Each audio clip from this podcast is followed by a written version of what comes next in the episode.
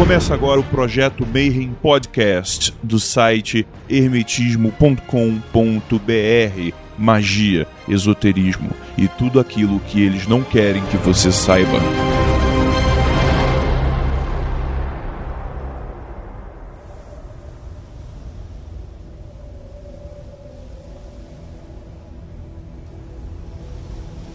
Bom dia pra quem é de bom dia, boa noite pra quem é de boa noite. Hail pra você que tá em Osasco no frio e acha que é viking. Mais uma vez estamos aqui nessa mesa com esses ilustres participantes para levar para vocês um pouco de magia, esoterismo, ocultismo e tudo aquilo que eles não queriam que você soubesse. E hoje um episódio com uma personalidade importada, mas antes de tudo isso, e aí Marcelo, como é que tá? E aí, Grola, beleza? Tudo certinho. E aí Costa, tudo tranquilo? Tá frio. Isso eu tenho que dizer. Mas você sabe que, cara, que o frio foi trazido por essa pessoa que está na nossa mesa, que veio lá do inferno gelado do leste europeu, porque agora nós confirmamos, Praga está no leste europeu. E estamos aqui hoje com Kusamitri. Eu, galera, tudo bem? Vocês estavam reclamando de calor, trouxe um pouquinho de frio pra vocês. Agora para de reclamar, caralho. E hoje nós estamos aqui e vamos falar de. Mitologia nórdica. E o Kusa vai fazer essa introdução geral pra galera. Que o Kusa é o cara que é nosso viking particular, que toda vez que a gente tem um BO com runa, ele que resolve e tal. Que toda vez que eles tiram a runa, ele fica 40 minutos falando uma poesia nórdica ou a história de um deus. O cara que entende tudo do assunto. Cada vez que tira uma runa, ele faz uma narrativa de 40 minutos sobre um deus ou uma poesia nórdica. Então o Kusa vai vem trazer, vem dar essa introdução geral sobre runas pra gente. E aí? Bem, até tava conversando antes aqui da gravação, a gente tem que primeiro entender o seguinte: a gente tem duas viés pra a gente poder falar sobre runas. Você tem um viés totalmente arqueológico, vamos dizer assim, né? Que é todo o estudo de todas as fontes que os arqueólogos encontram. E a gente tem um viés místico, que é a questão das poesias do Ravamal, das Edas, onde Odin vai ficar pendurado na árvore e ganhar conhecimento através do seu próprio sacrifício a si mesmo. E essa questão das runas é uma parada até interessante pelo seguinte: apesar da era viking ela começar em 750, né, depois de Cristo, e até ali mais ou menos 1050, 1065, você vai ter uma situação que tipo o Elder Futark, que é o que a gente usa hoje como runas oraculares, ele tem uma situação que é só existem 400 inscrições datadas, né, com o Elder Futark e todas elas são entre o período 2 e 7, então elas são antes da era viking. Quando você começa a analisar pelo ponto de vista Você arqueológico, tá dizendo que o viking de Osasco não é viking? Pula. É... Basicamente o que vai acontecer é que todas essas inscrições elas são pré-era viking e elas vão estar sendo encontradas em armas, em ferramentas, em joias, em fivelas de cinto. Tem algum pequeno número de pedras rúnicas com elas também. Mas isso não quer dizer que a cultura mítica só existe a partir daquele momento. Provavelmente a cultura mitológica deles já é anterior. É, o problema todo são as questões dos escritos, né? Porque os escritos, basicamente, que a gente tem acesso são as Edas. E as Edas, como a gente já fala a todo mundo, elas passaram pela mão dos padres. Então tem muita coisa nos próprios poemas rúnicos que você vai ter coisas totalmente modificadas. Tem poema rúnico que ninguém tá falando lá, e o senhor. E, caralho, que senhor? Não tem essa porra, caralho. Então muito muda. Agora, eu sou provavelmente na mesa o cara que menos manja de runas propriamente dito, só que tem um problema na, na história, né? Que é, ah, a gente tem referências arqueológicas das runas datadas de um determinado momento, o que não significa que não era usado antes. Não. Aí, que Na verdade, exemplo, é porque muita coisa que tinha antes, ela acaba sendo perdida. Por exemplo, muitas coisas hoje que são estudadas, pô, existem dois drink horns que são dessa datação, mas hoje, por exemplo, você só tem réplicas que foram feitas baseados nos desenhos que se tinha daquela época, porque o item em si mesmo ele foi roubado em 1800 mais ou menos. Hoje, por exemplo, o Museu Britânico tem só réplicas. que a gente tem esse problema em Egito, Grécia e América do Sul. Que Egito, a gente vê lá as pirâmides e tudo mais em pedra, só que não sabe que na verdade era pintado. E aí a tinta se perdeu com o tempo. Grécia, a mesma coisa. E o pessoal xinga pra caramba, xinga, né? Fala que os povos latino-americanos eram atrasados porque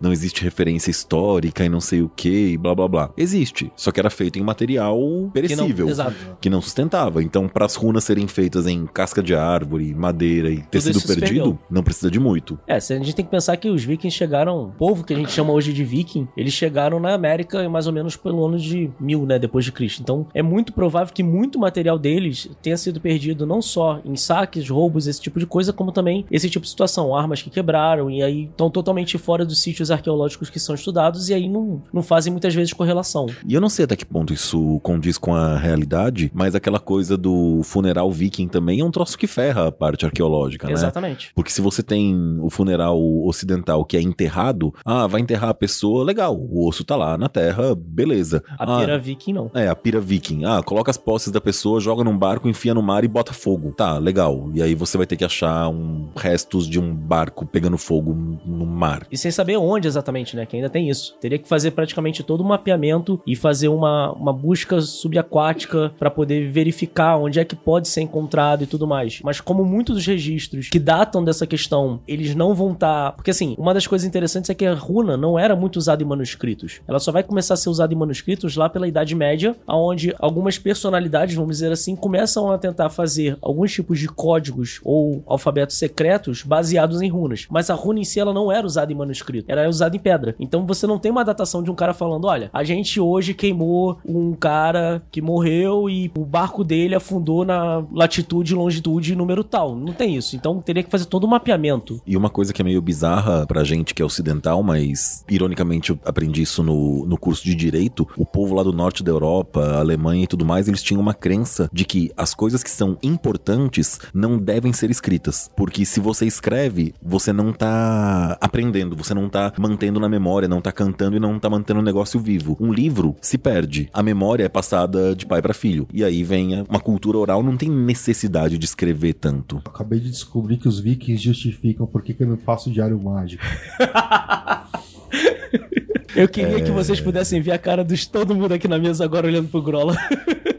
é, quem tá ouvindo, é isso, só que é o contrário. Não, queima tudo esses diários aí. Isso é uma praga. Se cai na mão dos outros, já era. Você tá fudido depois. É, na verdade, inclusive, as Edas que a gente tem acesso hoje, na verdade, elas não foram nem escritas, vamos dizer assim. Elas são uma compilação que o Snurri Lotson, ele vai fazer a compilação de todas as histórias e vai, basicamente, escrever o que ele ouviu. Mas essa, essa compilação já é baseada no que os, os monges É tradição... Não, não, não, não, não. Isso é... Não? Tra... não, não. Tradição oral. Isso é tradição oral, ele é o primeiro, mas assim, hoje o que a gente tem acesso, que é da, como é que eu posso dizer, é datado como de autoria dele, é colocado que ele era autor, mas isso já passou pelos monges copistas. Porque o que acontece? Ele escreveu, aí quando começa a ter a cristianização, o que vai acontecer é que os monges copistas vão começar a alterar pequenos fragmentos, e aí acaba que, que a gente tem acesso hoje, a gente não tem como dizer que é 100% fidedigno ao que ele mesmo escreveu. Que os monges eles já iam alterando para fazer referência ao Novo Testamento. Então eles pegavam Ragnarok e aí já virava mais ou menos o apocalipse. Então o Ragnarok, na verdade, assim, especula-se que ele não tem fim. Então começa, tem aquele crepúsculo, é, porrada de é, é como dos aquela deuses, história dos tudo, Bactu tudo lá volta. dos maias, né? Que na verdade, no calendário, quando termina, na verdade é só um recomeço. Exato, mas aí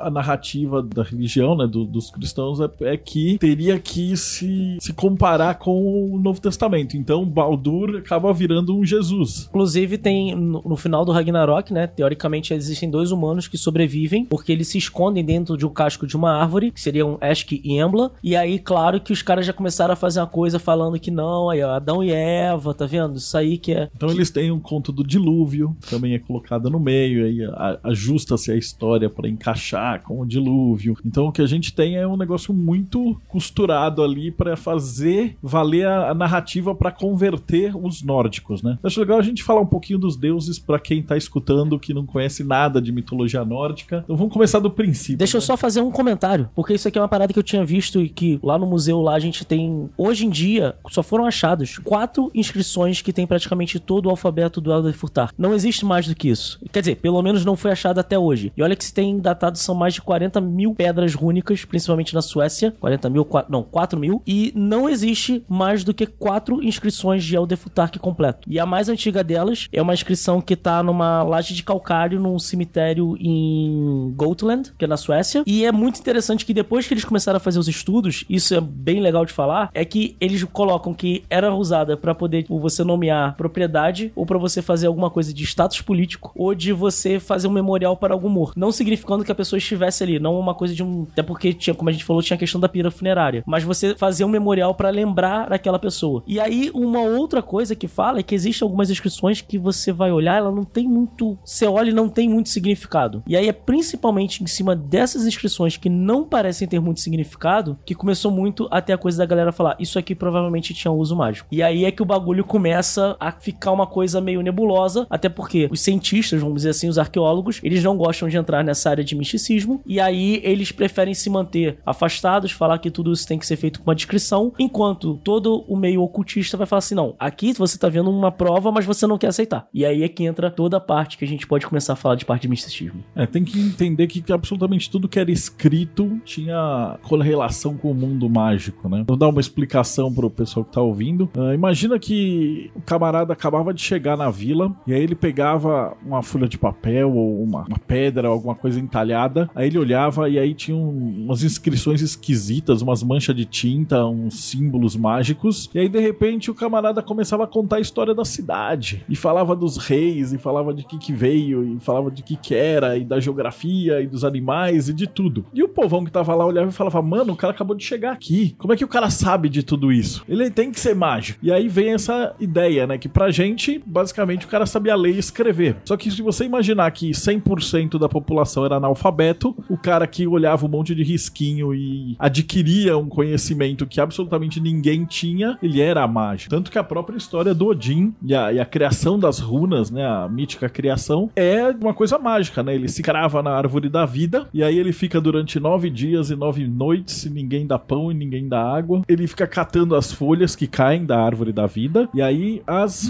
ranhuras das folhas formam os desenhos que vão ser lá as runas, né? E tem uma outra lenda que diz que na verdade essas runas elas seriam as constelações. Se você olhar para o céu, o que a gente tem é as constelações normais, né, de peixes, aquários, você liga as estrelinhas e aí você vai ter todas as runas primitivas desenhadas nas estrelas principais, que seria a primeira correlação de runas com algum alfabeto cósmico. Aí uma, uma coisa que eu posso. Não tenho tanta, tanto conhecimento a respeito das runas e do, do próprio alfabeto rúnico, mas que eu acho interessante que a maior parte dos alfabetos que a gente tem contato hoje, eles são derivados do alfabeto fenício, né? Alfa, beta, gama, aleph, beit, gimel, A, B, C e por aí vai. Beleza. O alfabeto rúnico não, né? Ele começa com o futark, são as Ferru, urus, turiças. as letras, né? Da mesma forma que a gente fala o alfabeto, né? O alfabeto, Abecedário. abecedário, eles falam os futark. E é uma, um alfabeto que vem de outra linha, de, de outro ramo linguístico, que não é tradicional nosso, por assim É, dizer. pensa que como a gente tá falando de um alfabeto que era muito utilizado em pedra, se você tivesse uma coisa com muita curva, muito curvilíneo, era uma parada mais complexa. Claro que depois de quando começa, a partir do século VII, começa a se usar o Futork, o Futork tem algumas coisas que são mais curvilíneas. Mas não é uma parada, tipo, você pega o nosso A, que é todo redondinho, vai, sobe, As desce. versões cursivas, né? É, que era mais ou menos o que era usado, por exemplo, pelos mondres copistas. Era Sim, o que sim, era sim, uhum. usado naquela época. Naquela época não tinha design, né? Então, não- não- era uma coisa muito complexa. Então, era uma Então, coisa que você tinha que ser fácil Não de dá pra fazer. instalar a fonte na marreta. Exatamente. Pra- Tecnicamente, o, o futark, ele tem muito cara de ser um troço entalhado com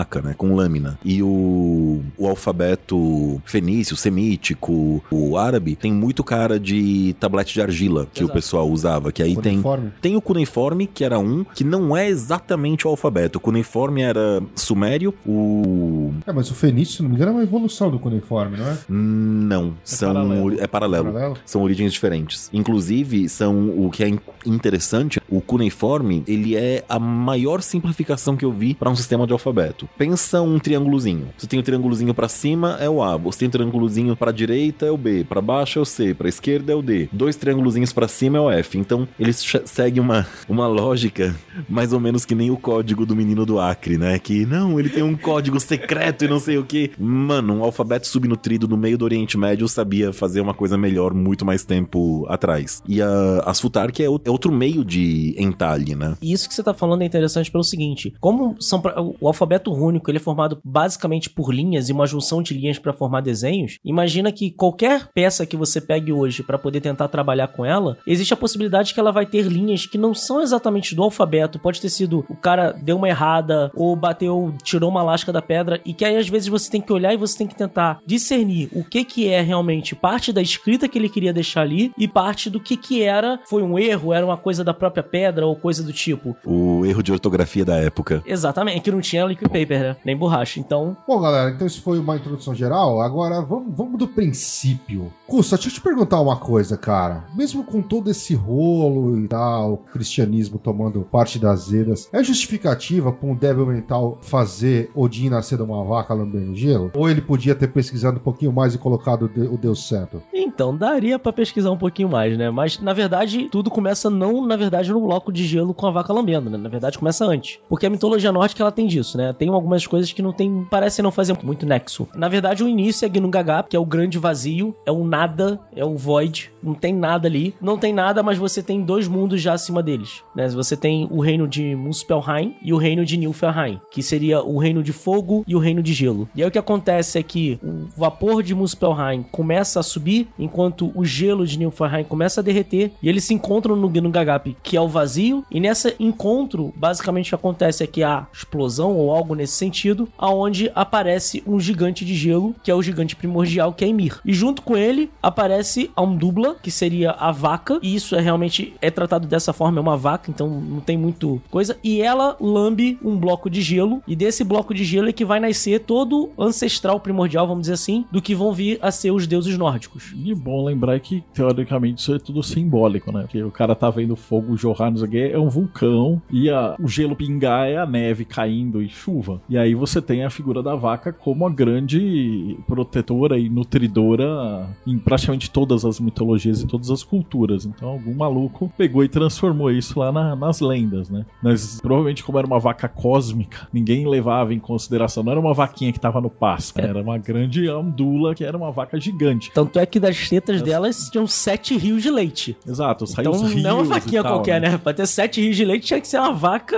E aí tem a figura do Ymir, e eles derrotam o gigante, né? Não, na verdade, antes do ponto de, mim, né? A, a vaca fica lambendo um bloco de gelo. E aí, tipo, no primeiro dia aparece os cabelos de um homem. No segundo dia já aparece o torso do homem completo. E no terceiro dia aparece um homem completo, que vem a ser chamado de Bor. E é o an- grande ancestral dos deuses. Que na verdade não era um homem, é um formato de um homem. Mas ele é o grande ancestral dos deuses. E dele nasce Bori, com a gigante. Vili, Vili e Vê. Não, vem Vili, V e Ojin. Então, assim, e nessa coisa toda, de Ymir também tá saindo um monte de coisa. Então, tipo, o pé esquerdo transa com o pé direito e aí vem os, os elfos negros. Do sovaco dele surgem vermes que vão ser o que vão ser chamados de anões futuramente. Então, assim, toda essa coisa do próprio Ymir, do próprio gigante de gelo, saem outros seres que vão depois ser povoar toda a parte da mitologia nórdica. Inclusive, os próprios gigantes de gelo vêm dele. Você repara que simbolicamente isso não é muito diferente do Seferi Yetzirah, que coloca toda a criação a partir dos pedaços do deus,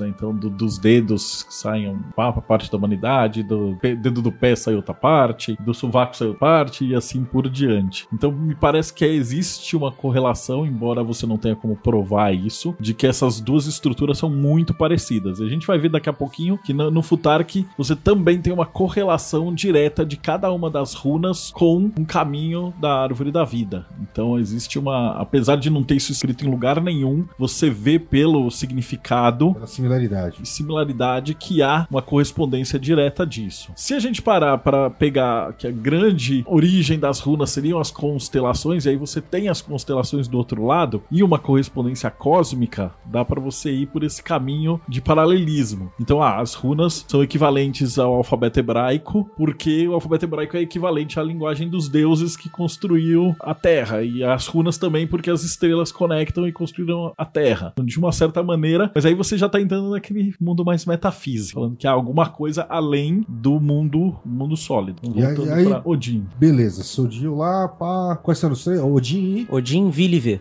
e... e aí? E daí pra frente? Ah, daí que eles matam Ymir. O sangue de Ymir faz praticamente já o primeiro. Porque você não vi que tem que matar alguém, né? Se não, é. É provavelmente. Já tava rolando o hidromel? Não, sei nesse momento ainda não tem hidromel. O hidromel, inclusive, Então eles estavam putos que não tinha Exa hidromel. provável. Estavam procurando ainda. E aí é interessante que, inclusive, dessa coisa de matar Ymir, de Ymir é que eles constroem Midgard, que seria a terra dos homens, que seriam seria basicamente onde a gente Seria está nesse momento. A Terra-média? Tolkien bebeu da fonte direto lá da mitologia nórdica. Isso é um fato. É fato, inquestionável, ele chupinhou tudo, mudou de nome, copia, mas Gandalf muito é uma igual. cópia descarada De Odin, é. de Odin, Se não entendeu? me engano, as únicas criações dele mesmo é, é os hobbits e os ents, né? O resto tudo é mitologia nórdica. Tudo mitologia nórdica. Só fazer um comentário, ele também criou a língua dos elfos, o... Esqueci o nome agora. Língua dos elfos. É, é aquela língua chata que os nerds ficam estudando. Ah, Exato.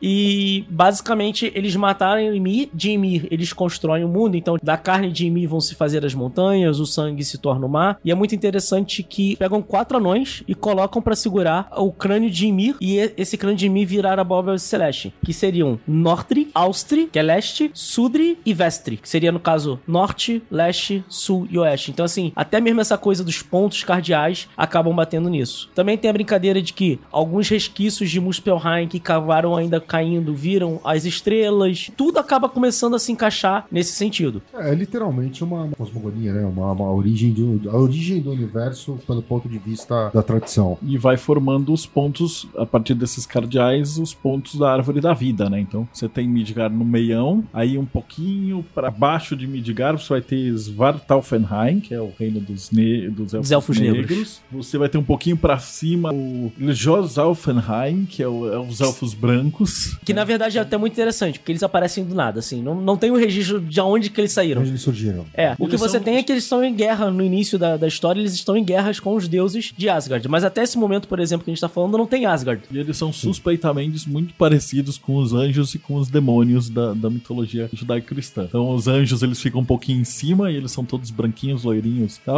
E os demônios ou os elfos negros eles ficam debaixo da terra e eles são todos escuros e meio malvados. Aí você vai ter o reino dos anões e o reino dos gigantes. Então, mais um de cada lado. Então, se você andar muito pra dentro, você vai ter as grandes montanhas. E se você for pro outro, você vai ter a galera que faz lado- ferramentas maravilhosas. Vai ter as grandes ferramentas. E aí você tem o infernão lá pra baixo. Que é. O Ferrari e o Céuzão, que é Helheim? Asgard. Então. Helheim é, é o último lá de baixo. Alguns inscritos vão falar que Helheim está incluso em Nilfgaard. Helheim nada mais é do que o reino de Hel, que seria a grande guardiã das almas daqueles que não morreram com honra em batalha, e não tem nenhuma coisa tipo de ruim nisso, diferente do que a gente tem a ideia de um inferno cristão, vamos dizer assim. Era apenas a galera que não tinha morrido em batalha, e aonde teoricamente estariam essas almas é Helheim. Mas alguns autores colocam isso como se fosse um mundo separado, e outros vão colocar como Nilfgaard, e Helheim está dentro de Nilfgaard. Você pensa assim em cinco níveis, vamos dizer assim. Imagina o- quem tá escutando esse podcast, pensa em cinco andares. Então a Terra fica bem no meião. O terceiro andar é o. Então pra cima você vai ter os elfos, os elfos de luz e Asgard. E pra baixo os elfos negros e Hel. Que são os caras que não lutavam, né? Se você pensar no conceito de verdadeira vontade, a verdadeira vontade dos vikings era saquear, destruir, Matar, pilhar, Matar, destruir. pilhar, destruir. Se você não seguisse E- essa verdadeira vontade, você se tornaria uma Shade, que é o equivalente grego das sombras do Hades. Ou você toma por base o Hades e o Elísio. É exatamente o mesmo formato de, de Hades e Elysium. Todo mundo morre e vai pra lá, mas os heróis vão pro Elísio. Ou seja, aqueles que alcançaram a individuação. É, até porque se a gente tá falando de, dessa parte já de morrer, a gente tá falando que os caras que iriam pra Asgard, a ideia é, eles iriam pra Asgard pra ficar comendo, bebendo, transando e lutando o dia inteiro. E quando eles morressem nesse reino, no dia seguinte eles estavam vivos novamente pra continuar esse mesmo Eles- ciclo. Eles, renasciam no salão do Valhalla, não era? Exatamente. Eu aprendi isso no Billy Mandy, porque o Billy foi parar no Valhalla e aí ele ficava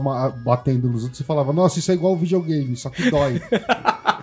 E aí você entende também por que, que existe tanto um papel das Shield Maidens, né, e das Valkyrias, das mulheres guerreiras. Porque, cara, que paraíso é esse? Que vai um monte de homem comer, beber, transar e morrer. Transar com quem? É meio que uma deturpação, talvez, da histórica, né? Porque até onde se comenta muito hoje em dia, a mulher viking ela é pro pau também, velho. Não, não é deturpação, é real. Fizeram. Não, não, algum- não, é real. assim, Essa questão de, ah, só, só vai cara pro Valhalla. Não. Não, Mas, na verdade, vamos botar aqui um ponto. Na verdade, não era todo mundo que ia pra Valhalla, tá? Porque quando as Valkyrias traziam as almas dos guerreiros, primeiro quem pegava as almas que queria era a Freya. E Freya tinha direito a isso também, né? 50% das almas dos guerreiros que chegavam. E depois, os que sobravam iam pra Valhalla. Então, assim, ainda tem essa coisa de tipo, a galera que fala, ah, não, Valhalla quando eu morrer. Não não é bem por aí. Se você for um cara muito bom, de repente Freya que te quer. Joga cara e coroa, né? É, quase isso, né?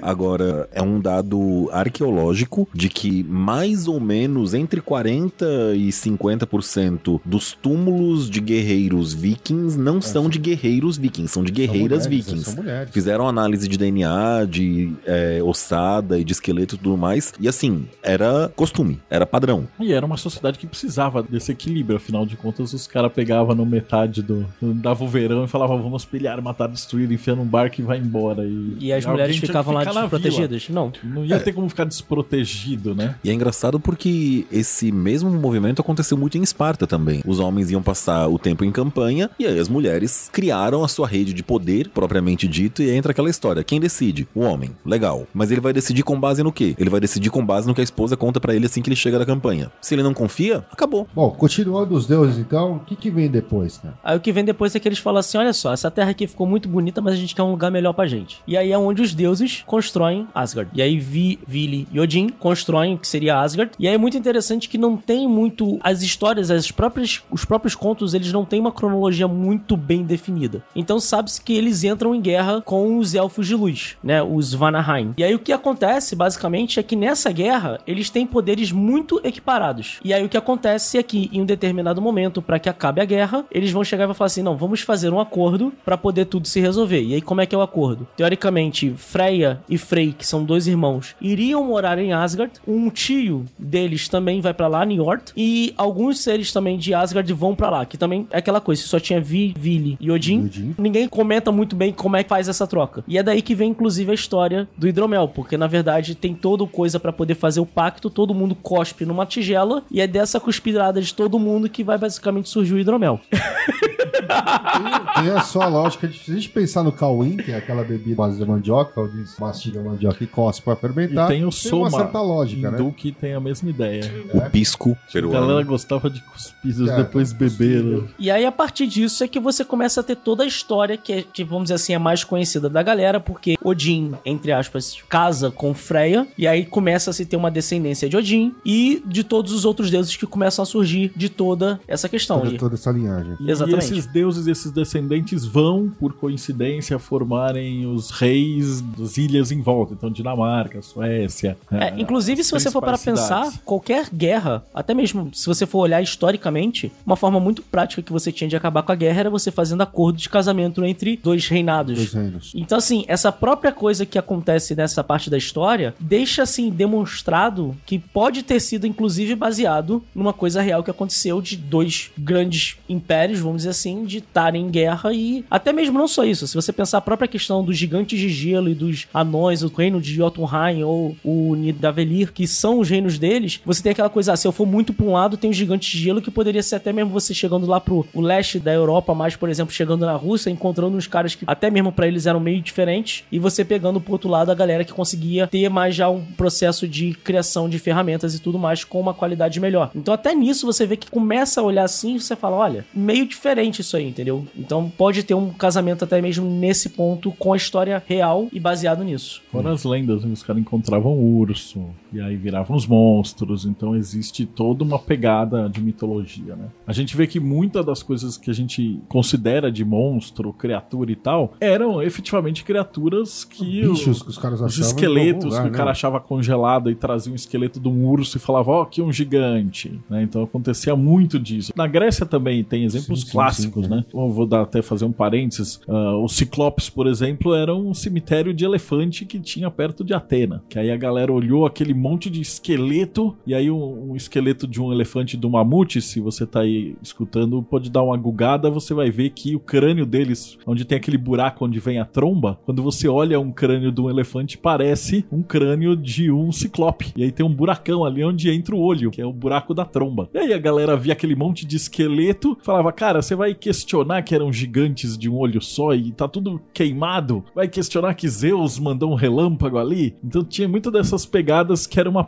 protociência explicativa de fóssil, a Uma- figura é uma, dos é uma dragões. criação de narrativa pra tentar entender o mundo que você tá vendo. né? Agora, encontrando. por exemplo, nessa questão do Ciclope, tem referência histórica de que eram tribos de metalúrgicos, que eles trabalhavam em caverna pra forjar o, o aço, né? Ah, mas por que, que eles trabalhavam em caverna? caverna. Que coisa idiota. Quem aqui tiver alguma curiosidade de algum dia mexer com cutelaria como eu tive, vai ver que o, a têmpera do aço é dada pela cor do metal. Inclusive, é aquela coisa meio ridícula, né? Antigamente era assim, passado de pai para filho, mas hoje modernizou. Hoje existe uma tabela de cores que você coloca o metal do lado da tabela para ver se tá com a cor certa. Ou seja, não mudou nada e para isso você precisa do tempo escuro. E aí o que, que eles faziam? Eles deixavam um olho coberto para trabalhar dentro da caverna e o outro olho era o que eles usavam fora da caverna, entre aspas, para não gastar, para não perder a sensibilidade que eles desenvolviam tanto na caverna. O que não deixa de ser uma história real, mesmo também de mitologia. E os anões também trabalhavam debaixo da caverna. mitologia. Uhum. Existem várias histórias dos deuses que eram criados até pra justificar isso, né? Então a gente vai falar do Thor primeiro, eu, ia falar queria, da eu queria Sif. começar um, com o outro. Puxa, há, há muito tempo atrás a gente tava comentando, na época a gente fez o Bifrost, você falou, os deuses nórdicos não eram imortais. Eles comiam as maçãs de Idun. Exato. Quem é Idun, cara? Idun é uma deusa que ela é considerada em alguns poemas como esposa de Brage. E o que acontece é que ela tem uma árvore lá, que ela tem umas maçãs. E essas maçãs, elas têm o poder de transformar os deuses em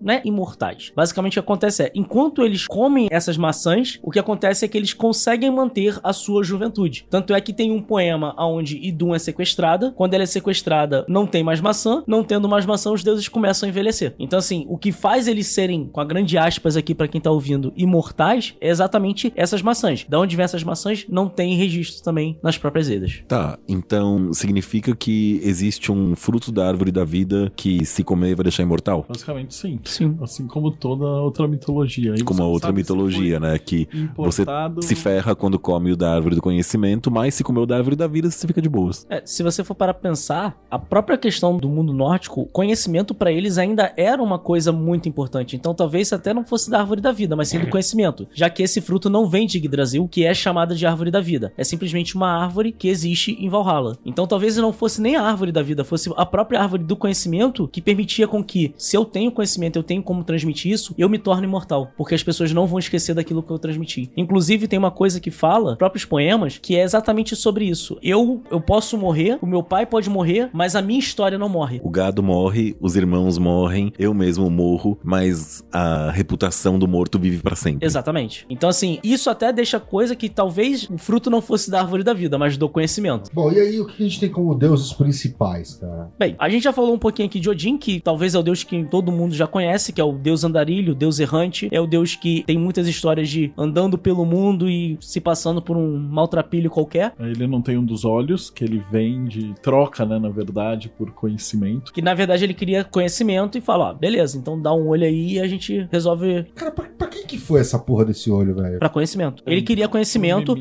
Um deus. Não, o Mimir, o Mimir é o tio dele que morreu e ele. Decapitado, ele bota o, a cabeça a dele no, na fonte, né? na fonte, que é, fica na, na base de Yggdrasil. A negociação foi com o próprio Foi com Mimir? o próprio Mimir. Cara, não sabia disso. E aí ele dá um olho em troca de conhecimento. Não, mas ele, ele, ele vai ficar amarrado na, na, na- em Brasil, né? Certo? Na verdade, Yggdrasil ele pede por conhecimento e aí ele consegue as runas no meio do processo. E aí, no meio do processo, ele também dá o olho pra Mimir pra conseguir mais conhecimento. É tudo em base de conhecimento. É sacrifício. Não, mas eu achei que esse sacrifício do olho já fosse o conhecimento que ele adquiriu, então não foi só as runas. Não, não. Não, não, são dois, dois pontos diferentes, são duas partes diferentes da história do Odin. As runas ele consegue ir recolhendo depois de ser escravado, e o conhecimento é, final é a troca do olho dele pela sabedoria. Pensa o seguinte também, a gente fala que Odin, inclusive quando você vai relacionar Odin com o tarô, ele tá como pendurado, ele fica de ponta cabeça durante nove dias e nove noites. Cara, tenta ficar de bananeira e começa a olhar pro chão pra tu ver se você vai começar a ver um monte de coisa ali também. O teu sangue todo vai pro cérebro, o teu cérebro vai ficar hiper Oxigenado. oxigenado, e aí o que vai acontecer é que você vai começar a ver coisas que você normalmente não vê. Então, assim, toda essa coisa dele pendurado nesse auto-sacrifício, sem comer e sem beber, tem essa coisa do próprio sacrifício, e basicamente, se você for olhar, é praticamente um ritual xamânico. Por isso que tem muita gente que fala que Odin nada mais era do que um grande xamanzão que tinha um puta de um conhecimento. Entendi. E aí, atravessando Odin, passando por Odin, o que, que a gente tem mais de, de grandes deuses? A gente vai ter Thor, que era o grande defensor dos humanos. E diferente do que a Marvel quis colocar, Thor, na verdade, ele não era lá muito inteligente. Era um ruivão beberrão. Mas isso é uma coisa mitológica ou é um posicionamento do Gaiman? Não, não. Gaiman trata Thor assim. É uma cara. posição meio que mitológica. Tanto é que normalmente o Thor não saía sozinho por medo de que ele fosse fazer alguma besteira. As próprias histórias dele colocam ele como um beberrão, um criador de confusão, um briguento que. Toda a história dele ele resolve na porrada. Na porrada. Mesmo. É aquela Ele vai lá coisa- e pegou o monstro, roubou era o martelo, ele vai lá e desce. vai lá e desce a porrada no cara, entendeu? Não julgo. Tem, tem seu mérito isso também. E basicamente, tanto é que uma coisa que é muito interessante é que o Deus, que na verdade não é, não tem muito essa coisa de Deus, né? Ele era na verdade um gigante de gelo que tem um pacto com Deus, que seria Loki, é o grande companheiro de aventuras de, de Thor, né? E, na verdade, eu diria que o Loki é praticamente um Kleber da vida, porque todo rolê errado que acontece na mitologia nórdica tem um dedo de Loki, entendeu? E que basicamente vai ter essa coisa de mostrar esse outro lado, ao mesmo tempo em que ele tá causa um monte de problemas, ele também é o cara que normalmente traz as soluções mais mirabolantes. E é- se você for para pensar numa região de um povo que tinha um problema muito sério de agricultura, porque teoricamente a- as terras não eram tão férteis, é uma coisa interessante que Loki é considerado o deus que ensinou os humanos a criarem redes para pescar. E ele também é o deus que trouxe o fogo. Então eles têm uma pegada muito grande do Prometheus nessa. Não não só do Prometeu, como do próprio Hermes, né? Do próprio Totti, que ensinou a escrita e, no caso, te É, o. Loki ele é um colega, assim, meio que um traíra dos deuses e passador de conhecimento para os humanos. Então, ele é um, é um traficante deus de informação. mal visto por conta dos celestiais. né? E aí, um- alguns outros deuses que, no caso, acabam sendo bastante importantes na própria história da mitologia nórdica, a gente vai ter Balder, né? Que seria o filho de Odin, é o deus Sol. Ele é apresentado como um deus brilhante, um deus totalmente solar, e por isso até que a gente estava falando sobre a questão do Ragnarok, essa coisa de muita relação com Jesus, e que, inclusive, a história do dilúvio na mitologia nórdica acaba sendo devido à morte de Balder, que, por incrível que pareça, também é, basicamente, a história onde começa o Ragnarok. Mas não foi o Kratos que matou o. Não. Depende de onde você tá vendo. Na mitologia, quem mata o Baldur é o Rodur, o arqueiro cego. É, que na verdade é irmão dele. E aí o que acontece é o seguinte: Essa é aquela treta do Visgo. é, a treta do Exatamente, Visgo. a treta que dos- pra quem tá ouvindo e não sabe, o que acontece é Freya um dia tem um sonho que Balder ia ser morto. E ela fica muito desesperada com isso e ela vai em todos os lugares do mundo, pra todas as plantas e todas as formas de criaturas, criaturas, né? e ela pede, faz, faz eles prometerem que não irão matar Baldur. E ela acha que o Visgo é tão insignificante que ela não faz isso pro Visgo. E um dia ela conta isso pra alguém e Loki escuta. Aí Loki fala: Ah, vou fazer uma brincadeira então. E ele pega, faz uma flecha de Visgo, pega Rodur, né, que é o irmão cego, e tá todo mundo brincando. Justamente por Balder ter essa promessa de que nada o iria atingir, uma das grandes brincadeiras que eles tinham nas festas era todo mundo pegava alguma coisa, atacava em Balder e não atingia ele, porque teoricamente todas as coisas prometeram não, Não, ferir Balder. Balder. Então, teoricamente, ninguém pegava e tacava pedra, tacava espada, tacava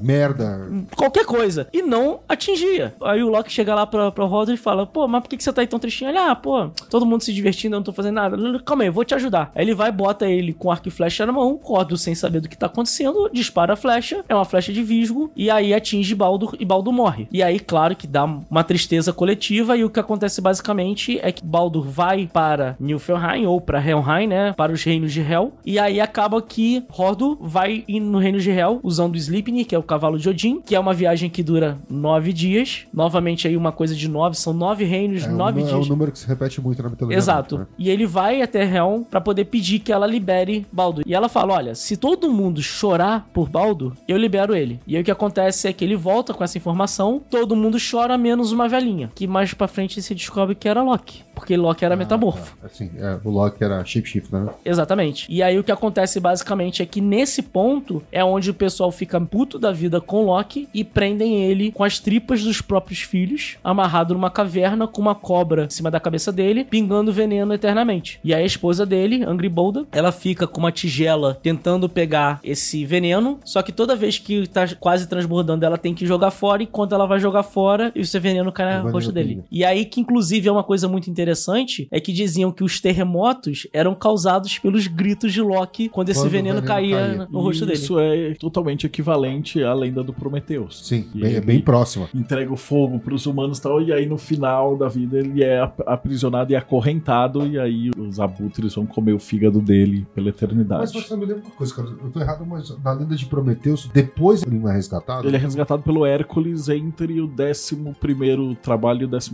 trabalho.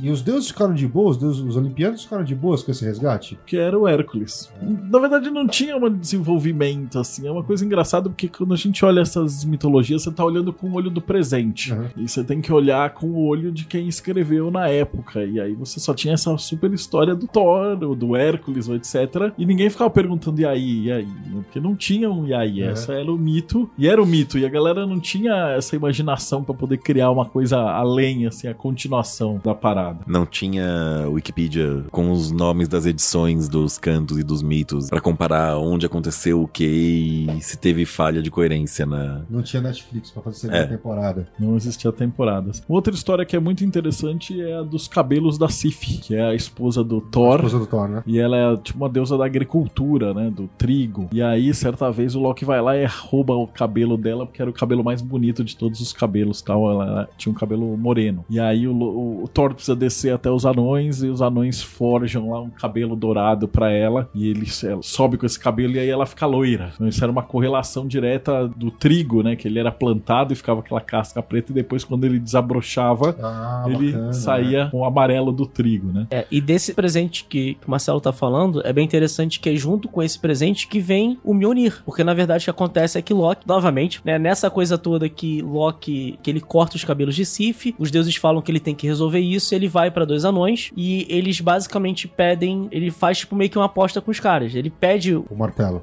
não, ele pede o cabelo pra Sif Certo. e aí os caras falam que não vão fazer, ele começa a querer fazer uma aposta. Ele fala, ó, você tem que fazer então, vamos fazer o seguinte, vocês vão fazer uns presentes pros deuses e os deuses vão avaliar. E se os seus presentes forem bons o suficiente, vocês têm a minha cabeça. E aí, os anões, claro, pô, cabeça de Loki, hum, eu quero, hein? E aí, eles fazem, e aí eles vão fazer os no- o anel Draupnir, que é um anel que a cada nove dias ele gera um novo anel que tem o mesmo poder. Então, teoricamente, ele é um anel de riqueza infinita. Ok. Eles vão gerar o navio, que é autodobrável e é dado pra Frey, ele pode guardar no bolso. Eles vão dar o javali de, de madeira, que é um javali que, inclusive, Frey cavalga. Eles vão dar os cabelos de Sif. A, a Gugner não tava nessa. A lança. Essa Não, a Gungnir ela vem antes. Ela vem, não lembro se antes ou depois, mas ela não tá nesses nove presentes. Tem vários presentes e, um, e o que acontece é que Loki, vendo que teoricamente aquilo tá se encaminhando de uma tal forma muito boa, ele decide fazer uma coisa pra tentar atrapalhar eles. Que é quando eles estão fazendo o Mjolnir, ele se transforma numa mosca e ele começa a picar o cara que tá segurando o fole pra poder gerar o fogo. Aham. E aí é onde o fole começa a não ser manuseado corretamente, o cabo fica curto, e aí o cabo ficando curto, basicamente o que acontece é que ele fica. Eles geram um martelo, mas ele tem um cabo muito curto. E aí, quando eles vão entregar isso, eles ainda falam assim: não, o que acontece é o seguinte: a gente fez com um cabo desse curto porque a gente acredita que você vai ser o único capaz de manusear ele. É, porque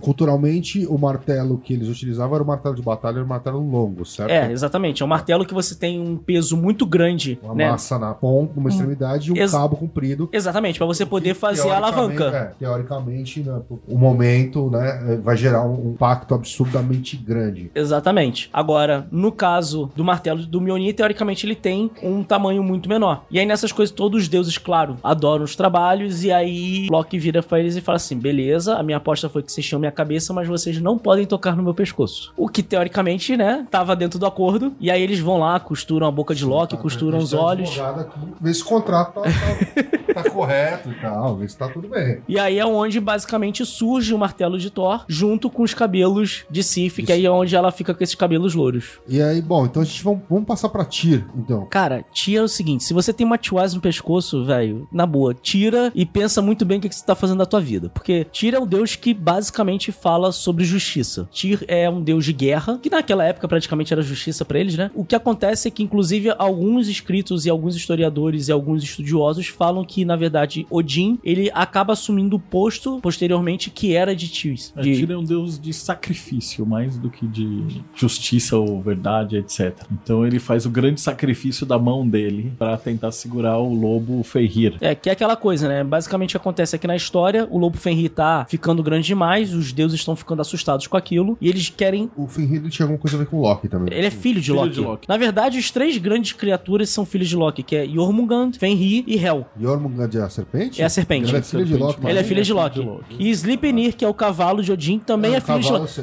Na- mas, mas na mas ver- o Loki é a mãe do Mas o cavalo. Loki é a mãe do cavalo, exatamente.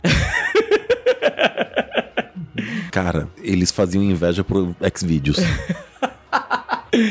E aí o que acontece é que nessa coisa eles tentarem prender o Fenrir, eles colocam algumas correntes, Fenrir se solta, que eles falam, não, a gente quer fazer uma brincadeira com você pra ver quão forte você é, e Fenrir vai se soltando. Até o momento que eles veem que a parada tá ficando séria e eles fazem, pedem pros anões fazerem uma corrente muito mais forte, que aí vai ter é, a raiz de uma montanha, o sopro de um pássaro, a respiração de um peixe, tinha mais outras coisas. São nove ingredientes, vamos dizer assim, né? Nove Itens, não ligado. itens pra poder fazer essa corrente, e aí ela fica mais fina que uma seda. Fiozinho, E aí, quando o Fenrir vê aquela corrente chegando, ele fala assim: Não, calma aí, tem alguma coisa nessa história aí, não é possível. Vocês estão botando corrente. E aí, o que ele fala é: Não, beleza, então vamos fazer o seguinte: alguém vai botar a mão na minha boca e eu vou deixar vocês me amarrarem. Se quando vocês terminarem, eu vou falar: Olha, beleza, agora me solta. Se não me soltarem, eu vou levar a mão da pessoa embora. E aí, aquela coisa, né? Quem é que vai? Tira, acaba colocando a mãozinha lá, o pessoal prende Fenrir. E aí, Fenrir é legal. Tenta, tenta, tenta, não consegue sair. Ele, beleza, agora me tira. Ninguém começa, o pessoal começa a rir da cara dele. E aí é onde ele morde a mão de Tyr. E Tyr acaba ficando maneta, né? Que era a mão, inclusive, que pelos histórios ele manejava, né? Era, ele era destro. E ele acaba tendo que se tornar é, canhoto pra poder começar a continuar manejando a espada. Mas acaba sendo um deus justamente de sacrifício, porque é aquela coisa, não adianta você pedir justiça se você está, é, vamos dizer assim, em falta, né? Tipo, não adianta eu falar que, ah, eu quero justiça, mas eu tô fazendo coisa que não é, tá é, é muito correto. similar ao Xangô na Umbanda, na Umbanda tradicional, onde meu, você não acende a vela pra Xangô se você estiver com o rabo sujo. Exatamente. Ah, você quer a justiça, você quer que a balança se acerte? Acerta, mas vai pegar pra você também. Exatamente. Por isso que eu tô falando, se você faz qualquer coisa aí com Tiwaz, né, que é a runa que é totalmente relacionada a Tyr, eu recomendo que você repense muito bem o que tu tá fazendo. Agora, tem uma, um padrão aí da mitologia nórdica, né? Ah, não, Tyr é o deus do sacrifício. Ele sacrificou a, a mão para que todos sobrevivessem. Beleza. Odin sacrificou o olho e passou um perrengue lá pendurado na Yggdrasil. Legal, mas um sacrifício. Freya, não, Sif, né? Sif tem os cabelos mais lindos que ela perdeu por causa de uma zoeira do Loki. Então, não tem almoço grátis na mitologia nórdica, né? Não. Não, tudo é conseguido através de uma troca ou algum sacrifício de alguma coisa muito importante pra você conseguir alguma outra coisa mais forte. Tá? Os caras já têm essa ideia de que, puta, cara, se você não acordar de manhã e trabalhar, você vai morrer de frio. Então, a cultura nórdica, ela é voltada pra você tem que ser merecedor da comida que você tá plantando ali. Então, a própria cultura nórdica, ela não tem um bom visto em vagabundo, cara que não, não tá querendo ser sustentado pela tribo, mentiroso, ou ladrão. Os caras, eles têm castigos muito pesados mesmo, porque, na verdade, era a tribo contra o environment, né? Contra tudo em volta. Então, se cada um não fizesse a sua parte, se cada um não cumprisse com a palavra, se cada um não fizesse o que tinha que fazer, os caras morriam de frio, perdiam os animais, perdiam a, a, a colheita, tudo, né? Então, existe muito dessa noção de sacrifício nos mitos. É que já não era boa, né? Porque teoricamente a agricultura nas terras lá eram muito complexas. Que é inclusive o grande motivo das invasões, na verdade, era a busca por terras. Que é inclusive onde tem todos os contratos que vão tentar ser feitos com os reis ingleses, é em busca de terras. Você tem terras que basicamente uma boa parte do ano permanecem cobertas de gelo. Né? Exato. Plantar nisso é uma coisa fácil. E não só isso, você tem uma terra que, além de ter essa coisa de que metade do ano tinha essa coisa do gelo, você tinha outra metade do ano com possibilidade de o vulcão explodir na tua cabeça. Então você tinha também. O próprio vulcão ele acaba tendo um tipo de. Não é minério, mas ele. Sedimentação que vai acabar fazendo você ter um tipo de adubagem, mas não pro tipo de produtos que eles tinham pra plantar. Agora, sobre o que você falou, Costa, tem um detalhe. A questão do sacrifício é bem interessante se ver o seguinte: o Odin ele faz o sacrifício, mas é pra si mesmo. Ele tá querendo é que todo mundo mas se foda. Ele não quer saber de nada. Ele tá falando é o meu conhecimento. Tem essa coisa de tipo, ah, eu tô fazendo isso por alguém. Tanto é que é o sacrifício dele pra si próprio. É, Os deuses eh, nórdicos, eles não eram, tipo, user-friendly da galera, assim. Então você não vai ver muita história que nem os deuses gregos descem, ajudam todo mundo, quebram um galho, ensinam uma coisa. Eles Os estão nórdicos, muito eles são meio, eles no estão mundo muito lá em deles, né? cima em Asgard, né? De onde- deles é com os gigantes, com os anões, com os monstros, com etc. Enquanto isso, a galerinha, eles fazem sacrifício pra tipo, olha, pra gente não morrer de fome, pra gente não ser afogado, pra gente conseguir chegar lá. É tipo, não me atrapalhe. É, e essa coisa que a gente você falou de almoço grátis também tem o seguinte, né? Você vê que a própria história de que a honra máxima, vamos dizer assim, que era ir pra Valhalla, você tinha que morrer em batalha. Então, tipo assim, não adiantava você também não fazer nada. Você tinha que ir pra batalha e lutar por aquilo que tu queria pra você poder al- alcançar esse mérito. Senão, não rolava. O que leva a uma, uma última. Última não, né? Não sei se é última propriamente dito, mas é a minha grande dúvida e que eu fico pesquisando atualmente, tentando chegar a alguma conclusão, e aí eu queria a opinião propriamente dito. Odin, ele é um deus predominantemente jupiteriano ou ele é um deus predominantemente mercuriano? Depende da Tempo, fase. Depende da fase. O que a gente tem o Votan no meio que não é Odin, ele é um proto-germânico Odin. E ele pega algumas misturas, né? Quando você tem ali o confronto com romanos e quando eles trazem isso, começa mercurial. Então você vai ver que tem muitos deuses da, da Galícia, é, muitos deuses celtas, muitos deuses germânicos que eles puxam primeiramente do Mercúrio, né? E depois eles começam a ter mais característica de Zeus. Mesmo porque Thor já tem um pouco de característica de deus do trovão e depois ele começa a ter características mais parecidas com Marte.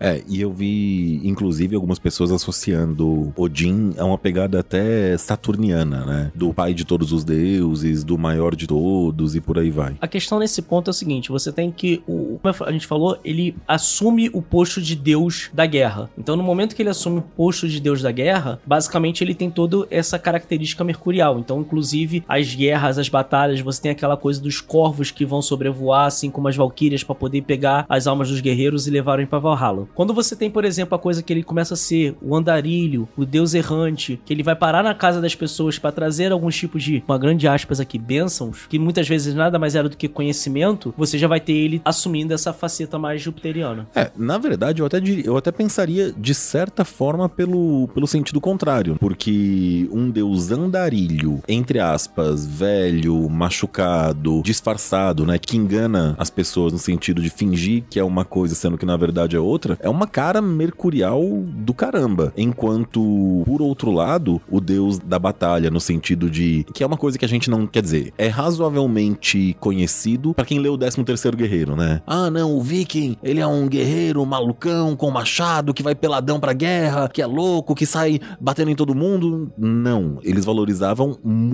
a estratégia, a astúcia em batalha. Tem até aquela cena, né, ou capítulo no 13 terceiro Guerreiro que tá tendo um, um julgamento por combate e um dos enfrentadores, né, um dos, dos lutadores deixa quebrar o escudo três vezes e finge que tá cansado e que não tá conseguindo mais lutar pro cara se descuidar e aí ele matar o cara. Então a astúcia, o, a estratégia é muito valorizada por eles, apesar de não ter passado pra história isso pro padrão do, das lendas e das histórias dos vikings. É, porque na verdade o que acontece é que toda história é contada pelo vencedor. E no fim das contas, os vikings eles foram cristianizados. Então, muitas das histórias que poderiam ter chegado a gente, provavelmente elas se perderam no caminho porque elas não eram, como é que eu posso não dizer? tinha uma pegada muito cristã, vamos dizer assim. É, não era muito bom pra eles falarem que os Não caras eram bons. ortodoxo. Você falar que, por exemplo, os vikings tinham uma higiene melhor do que uns padres nos mosteiros era uma parada que poderia chocar muito a sociedade. Então a gente não vai falar isso. Mas era o que acontecia. Ou ainda uma, uma questão secundária. Pessoalmente, se eu fosse muito inteligente, eu ia querer que as pessoas acreditassem que eu sou estúpido. Bom, cara, eu acho que a gente já fez um panorama interessante desse início da mitologia nórdica. Até porque a gente pode- só arranhou a superfície, tá? Sim, é, exatamente. a gente pode voltar nesse tema depois. Mas antes de finalizar, Marcelo, o cara que caiu de paraquedas aqui nesse, nesse episódio, puto, o cara gosta do Thor da Marvel, de repente foi pesquisar e pá, caiu nesse, nesse episódio. Como é que esse cara faz pra acessar o, assinar o Mayhem? Bom, é, esse podcast ele é o podcast do Projeto Mayhem. Esse tema foi escolhido pelas pessoas e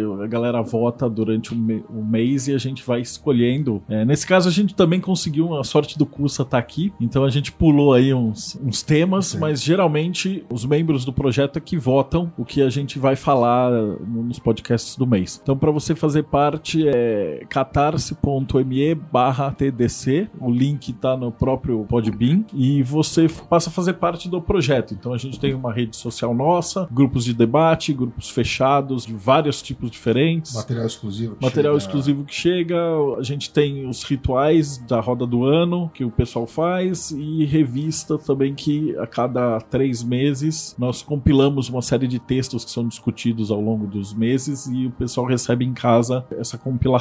Legal. E, e a partir de que valor o cara pode, pode contribuir com, com o projeto A Mayhem? partir de 10 reais por mês você já pode fazer parte dos grupos. E aí você tem os, maiores um pouquinho, se você quer receber a revista física na sua casa. A gente tem um projeto que trabalha junto com algumas ONGs e grupos de hospitalaria. Você pode escolher o que ficar melhor pro seu bolso. Bacana. Bom, Cos, alguma consideração final aí? Que eu não manjo praticamente nada de mitologia nórdica e isso é uma falha de caráter terrível em mim. Custa, e aí, alguma. Bebam alguma- hidromel e sejam felizes. Mais alguma informação em geral, Marcelo? Bom, então com isso a gente encerra esse episódio e até a próxima, pessoal.